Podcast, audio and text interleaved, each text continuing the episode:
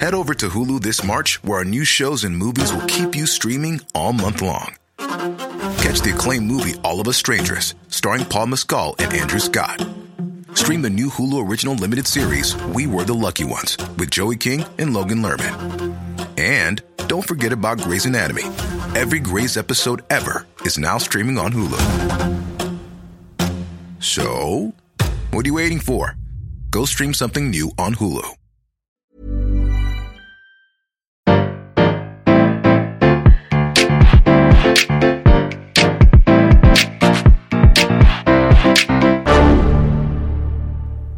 Bonjour, vous avez choisi la réponse D. Mais d'abord, écoutez la question. Aujourd'hui, sur la thématique littérature, la question est Quel est l'unique livre écrit par Elisabeth Prévost? S'agit-il de Les carottes au plaza? Étrange suicide dans une Fiat rouge à faible kilométrage? Ou Les ours n'ont pas de problème de parking? Tout d'abord, une précision. Aussi fantaisistes qu'elles paraissent, toutes les propositions citées correspondent à de véritables œuvres. Procédons donc par élimination.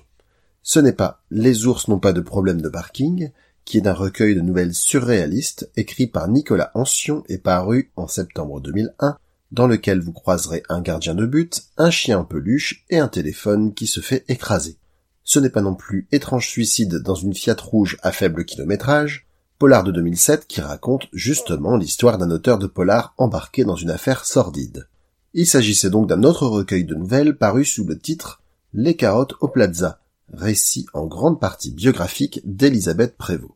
Cette dernière mérite d'ailleurs qu'on s'attarde un peu sur sa vie, tant elle ressemble à celle des héroïnes de romans. Car si elle a écrit, c'est presque contrainte et forcée, comme si on l'avait eu à l'usure. Et ce on n'est autre que Blaise Sandrard. Sandrard était un poète, écrivain et reporter suisse, naturalisé français, ami d'Apollinaire, de Chagall, Léger ou encore Robert Doisneau. Leur rencontre va les marquer à vie. Il lui dédiera son roman autobiographique L'homme foudroyé. Il a 50 ans et elle en a que 27 quand ils se rencontrent en 1938. Pourtant, ils ont tous les deux déjà baroudé de par le monde. Elisabeth est issue d'un milieu aisé et a eu une éducation à la garçonne, chassant le sanglier dans les Ardennes à 10 ans et se voyant offrir un fusil à l'âge de 13 ans.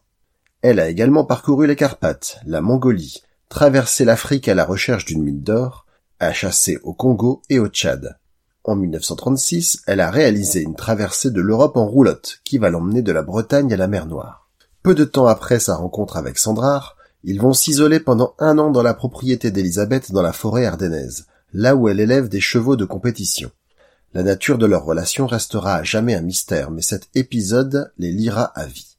Blaise Sandrard reprendra au début de la guerre ses fonctions de reporter, et ils ne se reverront plus jamais.